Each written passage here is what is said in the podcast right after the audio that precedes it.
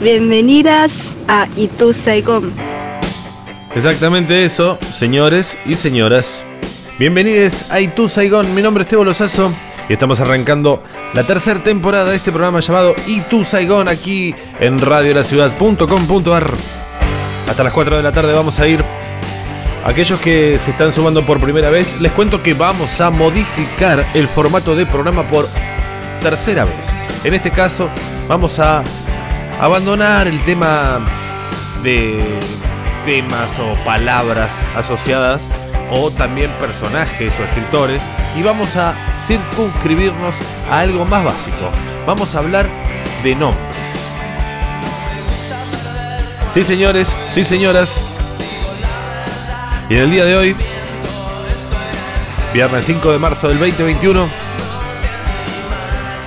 vamos a hablar de Nicolás.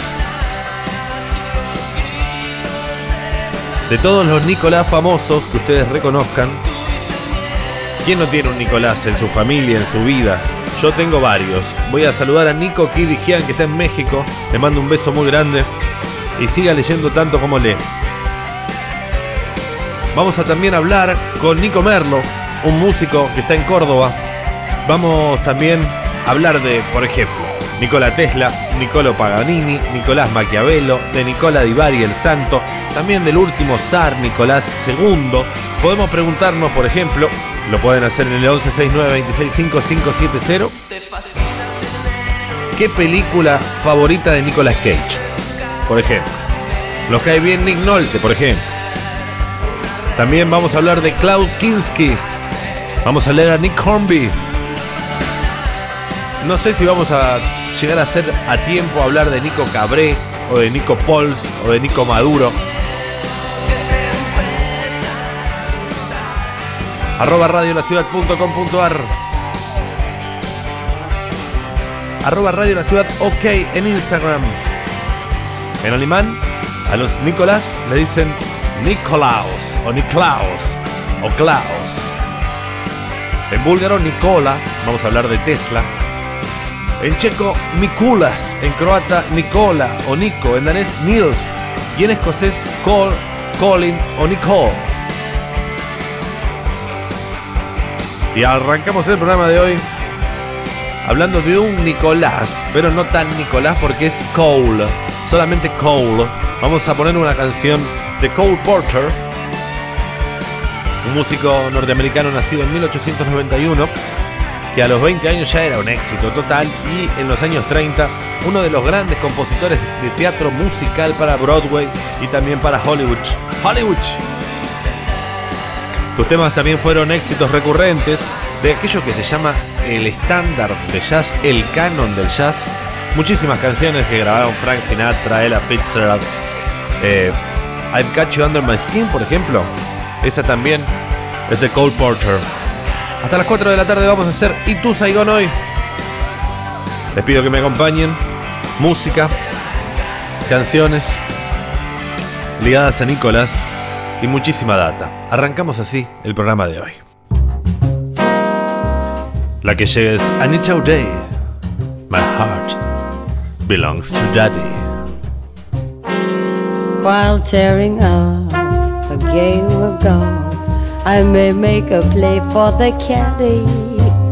But when I do, I don't follow through. Heart belongs to daddy. If some good scout invites me out, dine on some fine fin and hattie, I just adore his asking for more heart belongs to daddy. My heart belongs to daddy. So I simply could not be bad. My heart belongs to daddy.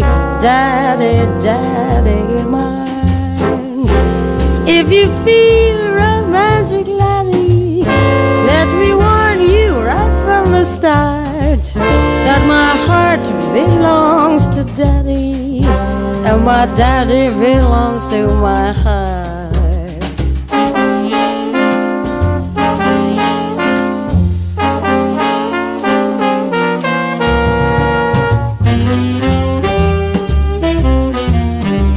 My heart belongs to Daddy.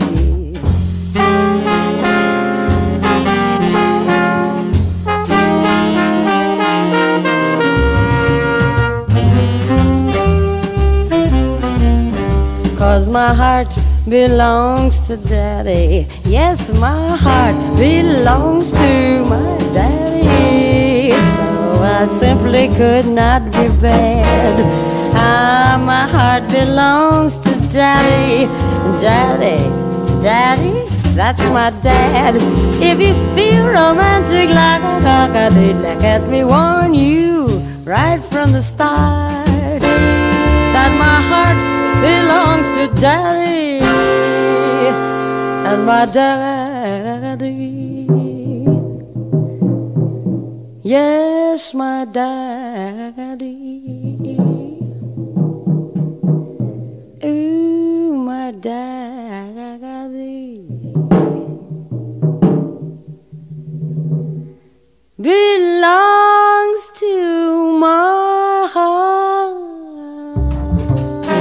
Una canción de 1938 de Cole Porter.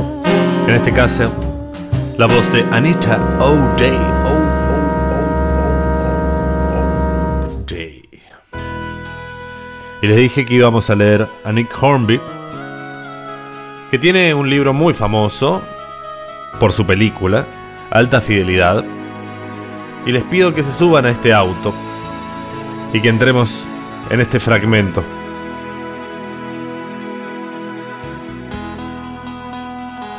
Me da igual. Podés poner la cara que quieras. Esta es una de las cosas que va a cambiar entre nosotros. Le dice ella, estamos en mi coche.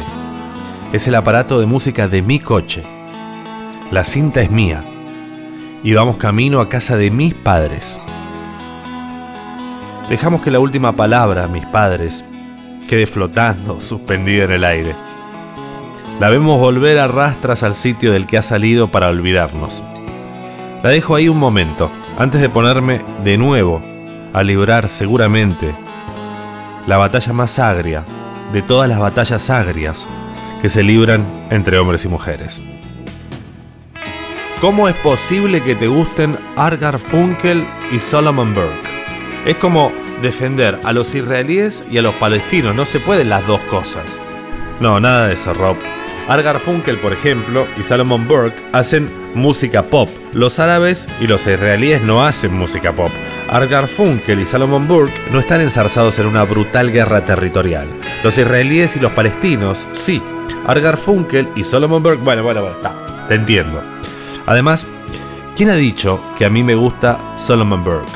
Esto ya es demasiado. Solomon Burke, Got to Get You Off of My Mind. Si esa es nuestra canción, Solomon Burke es el responsable de toda nuestra relación, Laura. ¿En serio? ¿Y tenés el número de teléfono de él? Te lo pregunto porque me gustaría charlar un rato con él. Pero, ¿es que no te acordás? Me acuerdo de la canción, no me acordaba de quién la canta. Yo meneo la cabeza, la miro con total incredulidad. ¿Te das cuenta? Este es uno de los momentos en que los hombres preferimos darlo todo por perdido. ¿De verdad no te das cuenta la diferencia hay entre Bright Eyes, que es esto que está sonando? Got You Get You Off My Mind? Bueno, sí, claro que sí. Bright Eyes habla de conejos y la otra eh, tiene como una banda de metales. ¿Una banda de metales? ¿Una banda de metales? Se dice sección de viento, mi amor. Bueno, lo que sea. Ya entiendo por qué te gusta más Solomon que Art. Lo entiendo, de verdad que lo entiendo. Y si alguien me pregunta cuál de los dos es mejor, siempre voy a decir que Solomon, ¿ok? Es auténtico, negro, legendario. Pero a mí me sigue gustando esta canción, Bright Eyes. Tiene una melodía. Lo demás me da igual. Hay muchas otras cosas por las que preocuparse. Ya sé que esto te va a parecer propio de tu madre, pero no son más que discos pop, ¿o no? Y si uno es mejor que otro, bueno, está bien, estupendo. ¿A quién le importa? O sea, ¿le importa a alguien más aparte de a Barry, a Dick y a ti? Bueno, para mí es como discutir sobre la diferencia que hay entre McDonald's y Burger King. Seguro que hay alguna diferencia, pero ¿quién se va a tomar la molestia en encontrarla? Es un fragmento del libro de Nick Hornby, Alta Fidelidad.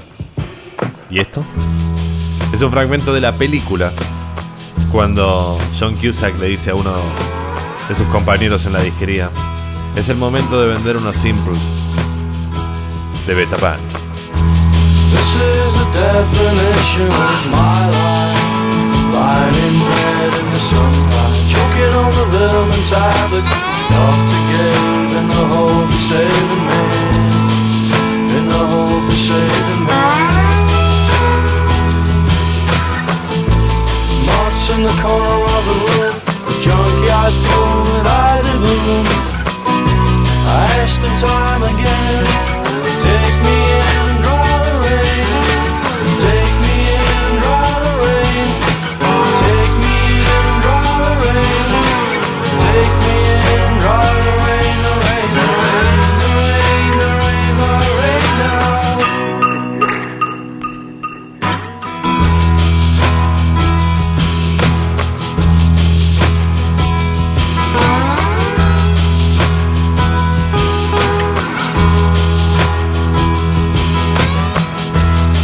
Dusty brown boots in the corner by the iron bar. Spray on dust is the greatest thing. Sure is the greatest thing since the light. Since the light. Moths in the corner of the room. The junkyard with eyes of gloom. I asked in time again. Take me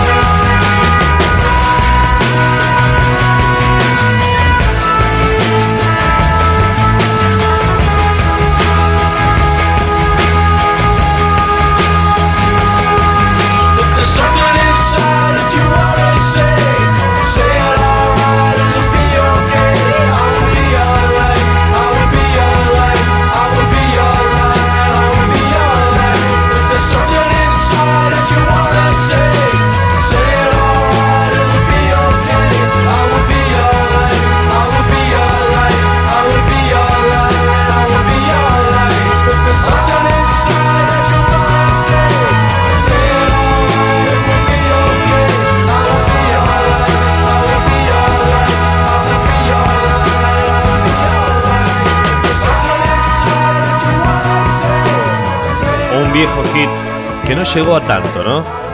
Se lo digo a mi hermano Juanqui, año 1997, The Beta Band, the Dried Rain. Y ahora ha llegado el momento de hacer una especie de popurrí aquí de distintos Nicolás. Eh, tengo que hablar de Copérnico, de Maquiavelo y de eh, el zar segundo de Rusia. Vamos a ordenarlos eh, por época. El primero es Nicolás Copérnico, que... No, el primero, perdón, es Maquiavelo. Sí, Maquiavelo es más viejo. Nicolás Maquiavelo, el 10 de diciembre de 1513, escribe finalmente para los Medici El Príncipe. Esto donde algunos dicen el fin justifica los medios, que tantos periodistas nombran. Bueno, no está en el libro, no aparece la frase. De hecho, es de otra persona y algunos creen que es de Hermann Busenbaum, 1645, casi 100 años después. Esa frase, pero por ahí está inspirada en Maquiavelo que escribe El Príncipe y es cierto que habla de una moral distinta. Eh, había alguna especie de conflicto entre la rectitud moral y la conveniencia. De hecho, se basa en Cicerón para escribir la parte de tratar de representar la realidad y no lo que se imagina, dice Nicolás Maquiavelo. La verdad, las cosas como son de verdad en lugar de como son imaginadas. Cicerón dice, nunca es conveniente hacer el mal porque el mal siempre es inmoral. Y en el capítulo 15 del Príncipe, Maquiavelo revela una visión un poco menos monocromática del asunto. Dice, si un príncipe quiere mantener su dominio, debe estar preparado para no ser virtuoso y hacerlo no de acuerdo con la necesidad. Después habla del odio y dice todo el tiempo de que hay un límite que no podían rebasar los nuevos príncipes, que es el odio. Evitar el odio es el límite de cualquier conducta desviada. La gente se queja de los avaros, pero no los odia, dice en el capítulo 16. Es mejor ser temido que ser amado, pero evitar el odio es preferible a cualquiera de los dos. Así que bueno, un poquito de Maquiavelo cortito. Y vamos con Copérnico, que en el año 1543 publica De Revolutionibus Orbium Celestium, o algo así, sobre las revoluciones de las esferas celestiales, se sabe que su concepto no era nuevo, ya el sistema heliocéntrico lo habían pensado los griegos, uno de ellos, Aristarco, se tomó en serio la idea, pero fue ridiculizado por defender una teoría tan obviamente irracional. Lo que hoy parece natural amenazaba los fundamentos mismos del pensamiento occidental. Durante más de 2000 años, los hombres habían creído que la Tierra era estática el centro del cosmos con el Sol y los planetas moviéndose a su alrededor, hasta que llega este tipo, el famoso Nicolás Copérnico, a contradecir a uno de los más grandes científicos del pasado clásico, que era Claudio Ptolomeo, el sistema ptolomeico, PT, ¿no? Que la verdad es que él lo miró y dijo, mira, está muy lindo tu sistema, el sistema ptolomeico, pero es muy raro, porque claro, Ptolomeico o Ptolomeo tuvo que haber inventado unas órbitas complejas que él llamó epiciclos, de forma tal que le cerrara el cálculo. Copérnico miró y dijo, esto tiene que ser más lindo, más simple, más circular, más armonioso. Y la verdad que han notado muchos científicos este deseo de simplicidad y de armonía es a menudo lo que conduce a la verdad. Y así fue, que finalmente se estableció el sistema copernicano como un modelo más cercano. Hoy ya todo está puesto en duda y te dicen, no, no, fíjate que quizá la Tierra es plana. 100 años faltaban todavía para que llegue Galileo Galilei y diga que la Tierra se mueve, che. ¡Eh! ¡Epur se mueve! Escucha esto, yo no sé si es una dulzura o un sacrilegio.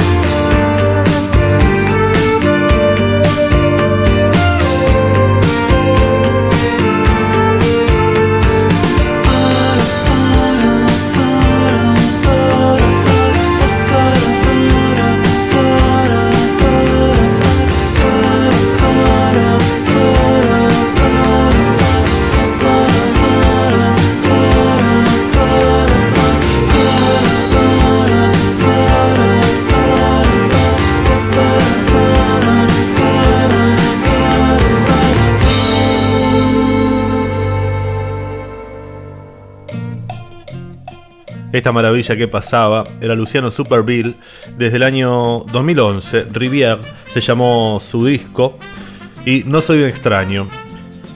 Luciano Superbill, un muchacho que ha tenido un derrotero bastante importante y extraño en un punto, de madre francesa, de padre uruguayo.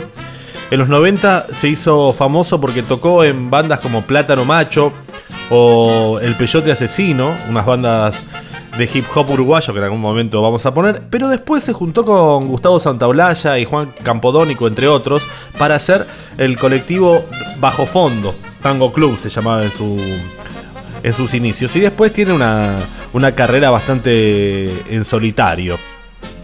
Pero bueno, no estamos hablando de Lucianos, sino que estamos hablando de Nicolaes y Nicolases. Estaba viendo por acá Wikipedia que tenemos bastantes montones de monarcas, por ejemplo el zar Nicolás, que vamos a hablar en un ratito. Pero había una persona que yo quería destacar, que estuve en Córdoba este verano.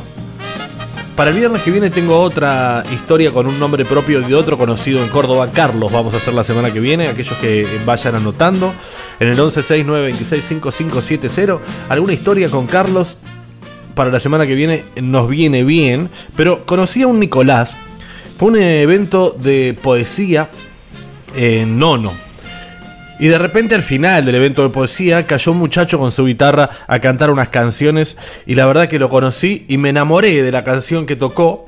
Eh, se llama Nicolás Merlo, vive en Córdoba y hace unas canciones de una sensibilidad muy linda y muy eh, muy sencillo también, ¿viste? Un pop así natural.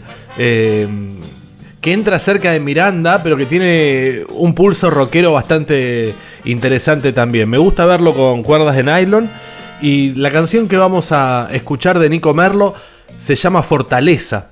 Y mm, suena más o menos así. Yo la escuché 500 veces seguidas.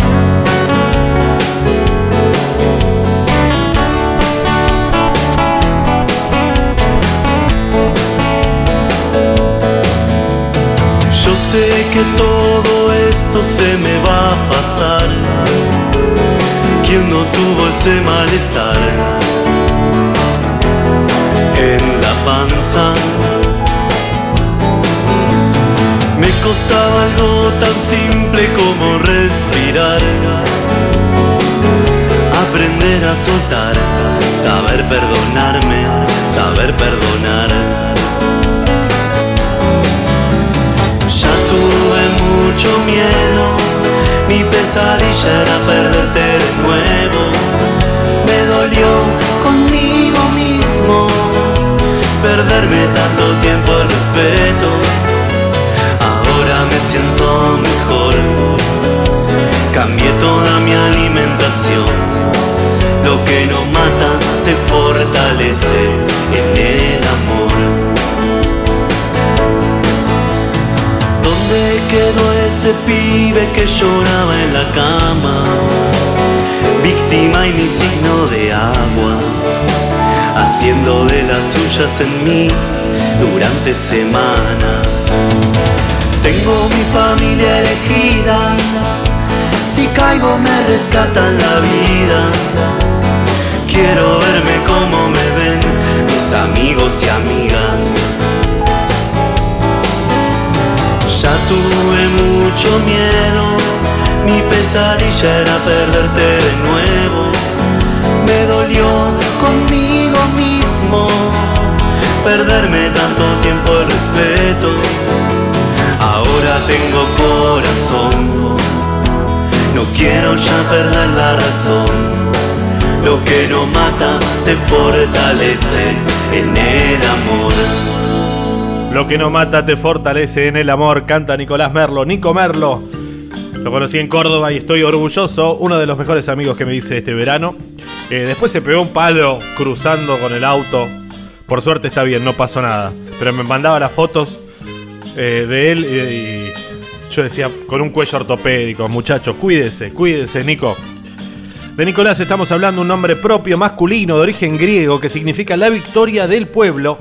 Nike, que es victoria, y Laos, que es pueblo. Nikelaos, Nikelaos. Así que Nike la zapatilla es pueblo, fíjate vos.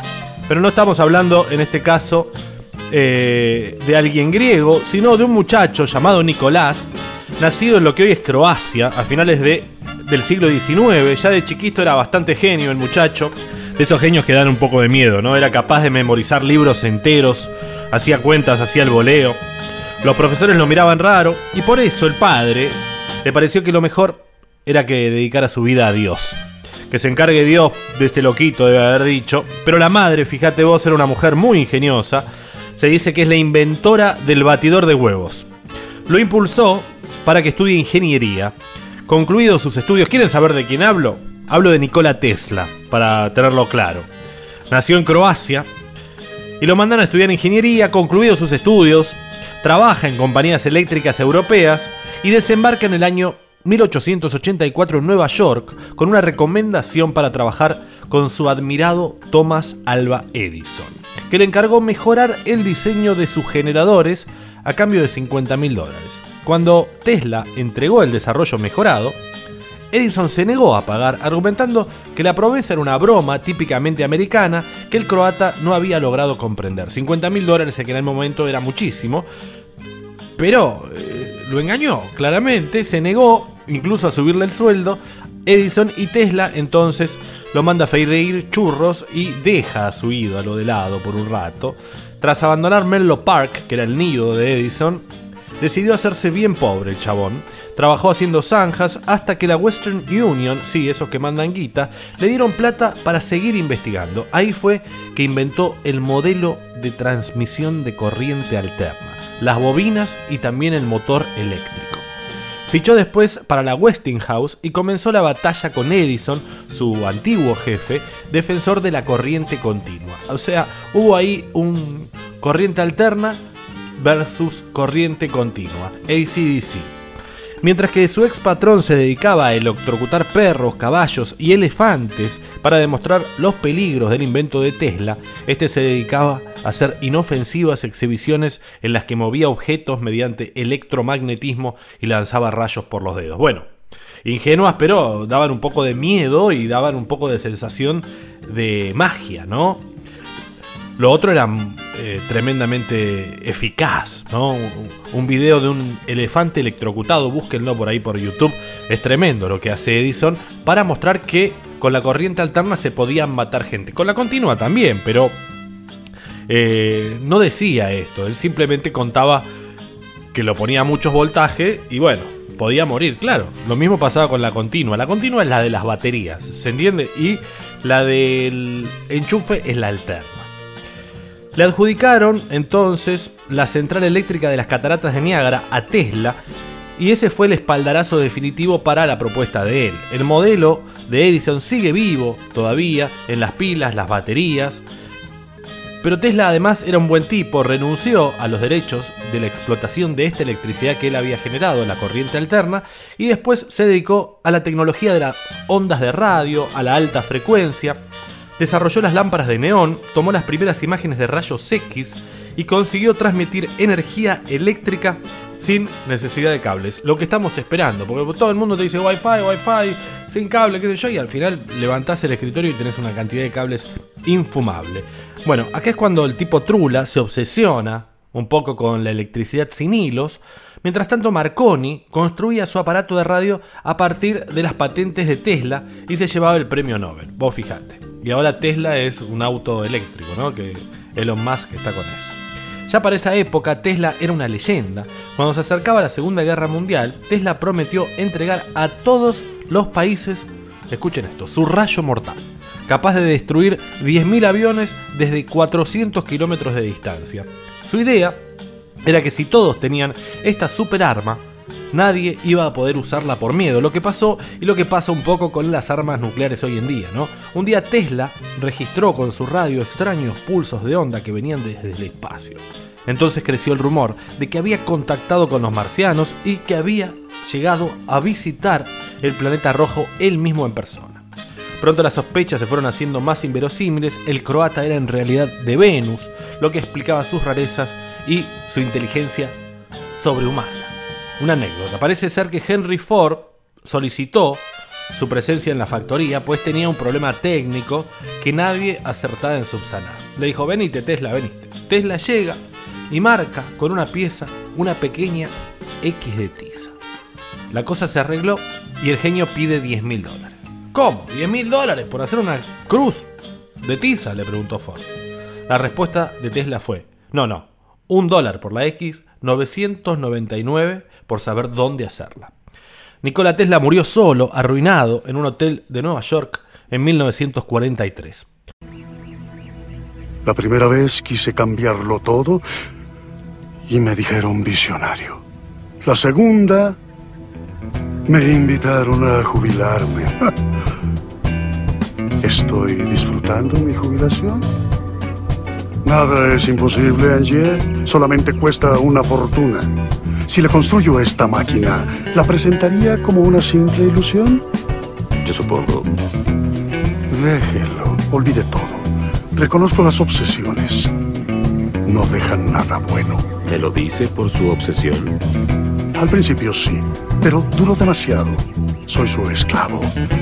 Y un día va a elegir destruirme. どうせこんなの茶番だなんて口にしちゃダメだ。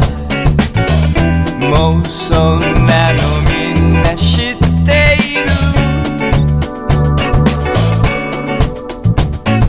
楽しいこと話そう。もっとお化粧した俺は。感じで目が死んでるね。生のコンガで踊ろう。生のステップを刻もう。生身と生身で揺れよう。永久に決してこの世は地獄。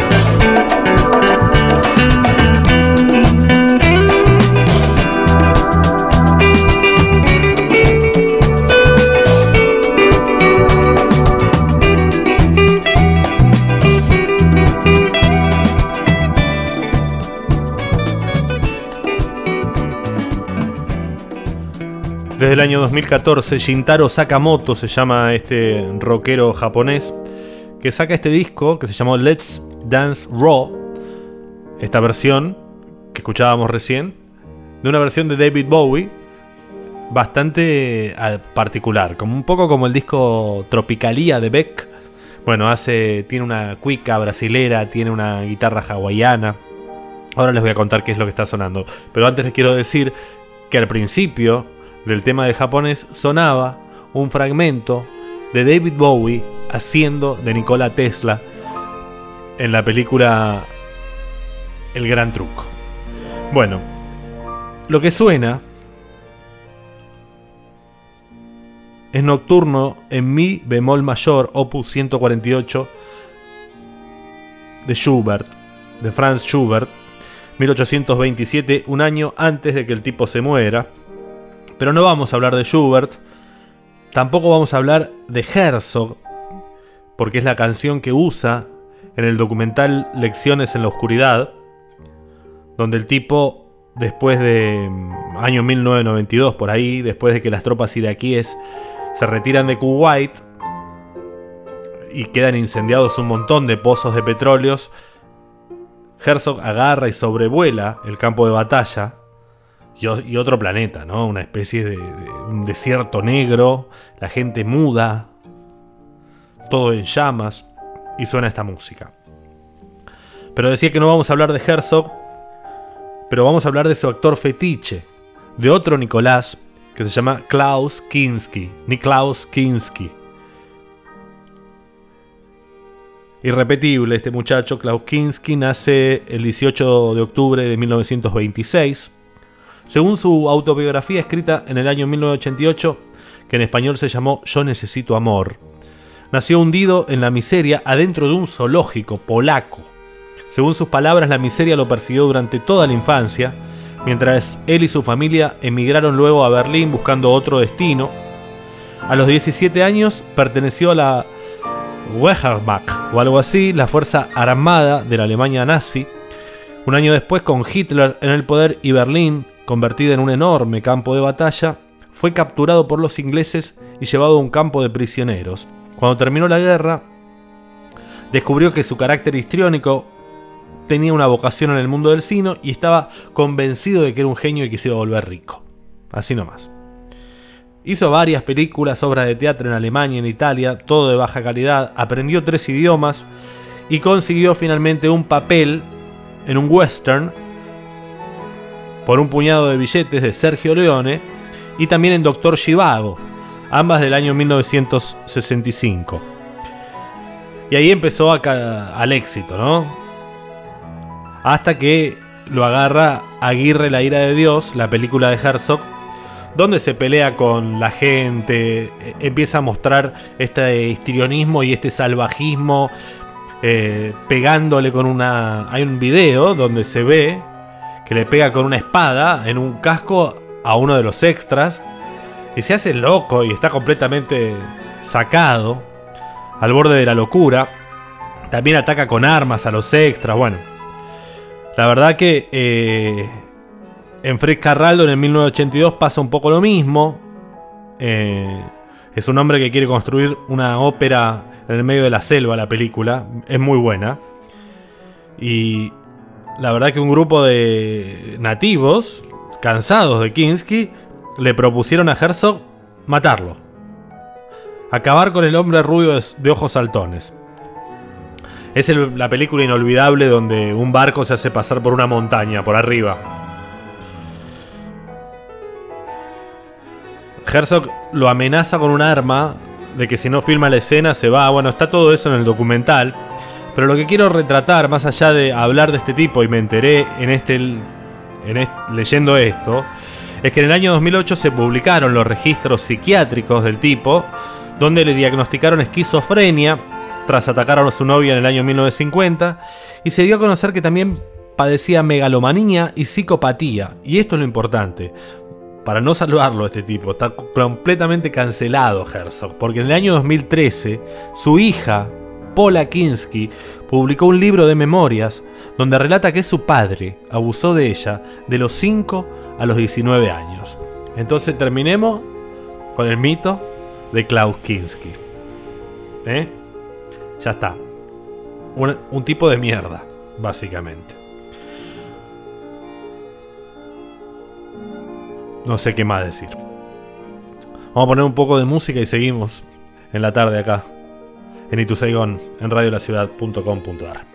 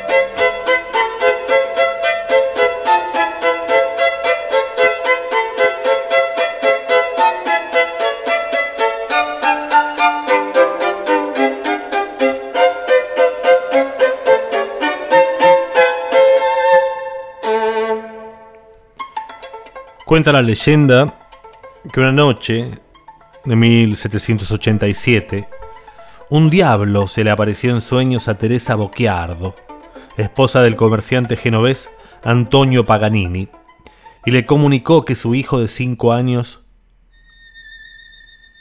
estaba predestinado para ser un mago del violín.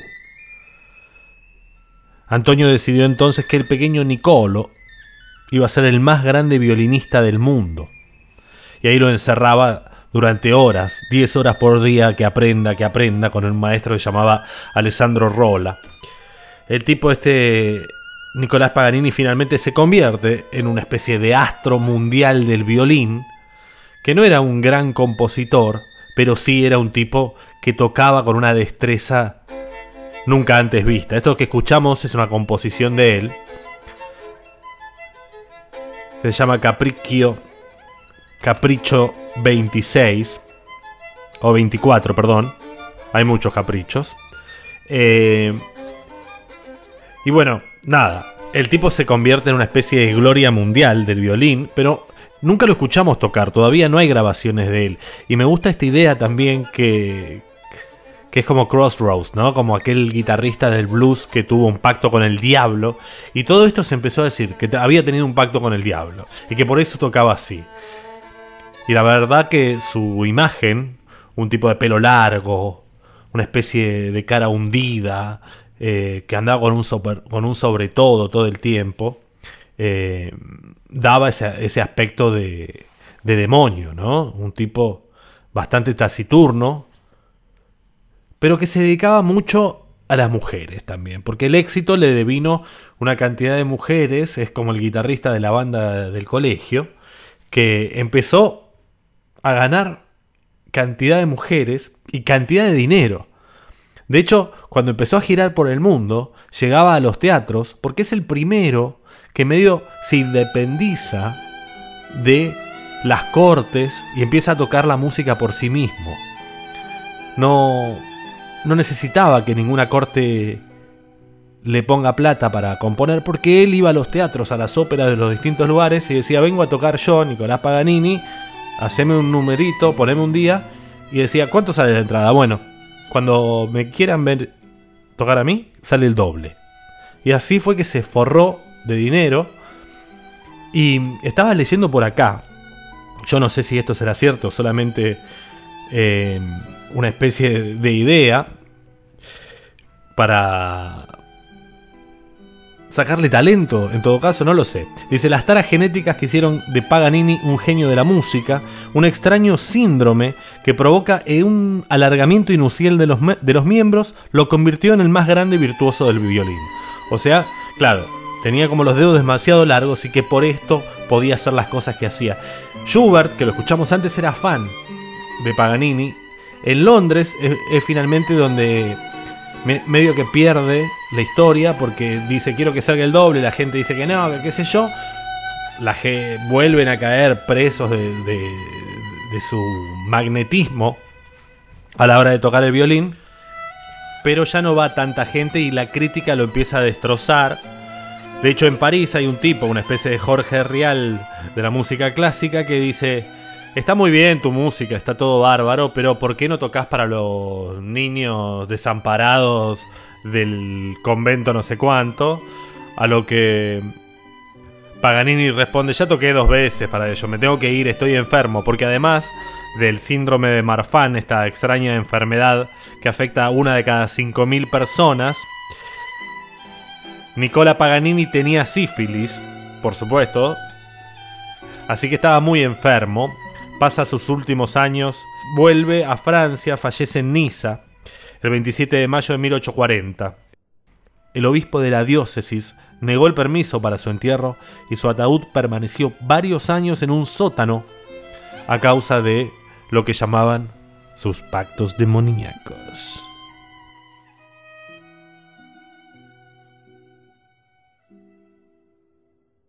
Tienes algo, tienes algo.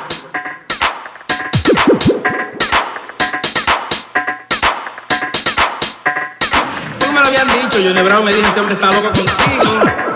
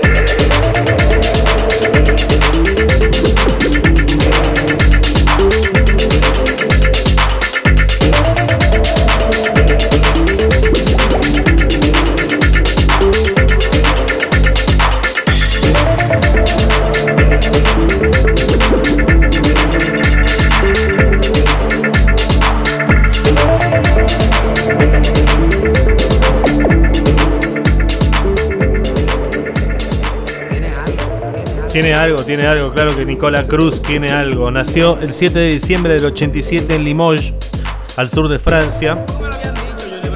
Y tres años pasa ahí, después vuelve a Quito y ahí empieza a estudiar batería y distintas cosas eh, percutivas. Y ahora es un DJ productor que marca un poco el pulso de lo que está pasando, ¿no? Música andina, techno, dub, minimal. ZZ Records, ZZK, CISEC Records. Yo me estoy despidiendo, mi nombre es Tebo Lozazo y hasta acá hemos llegado en otro programa, el primero de esta temporada 21-21. Gracias a todos los que estuvieron del otro lado. Les cuento que estamos en el Spotify, nos pueden buscar ahí también, ¿eh? Todos los programas están cargados ahí. Agradecer a todos los que estuvieron, a Seba Sanguinetti, a Juan Manuel Alarcón, a Dieguito Díaz, a Alejandro Correa. Busquen en las redes. Carlos va a ser la semana que viene. ¿eh? Arroba Radio de la Ciudad y arroba Radio de la Ciudad. Ok. Tituzaingó al mundo. Esto fue Itu Saigón. Chau, loco. Buen fin de semana. llama tú podrás lograr que yo te quiera porque tú has sido mi única ilusión. Esto fue Y tú, Saicón.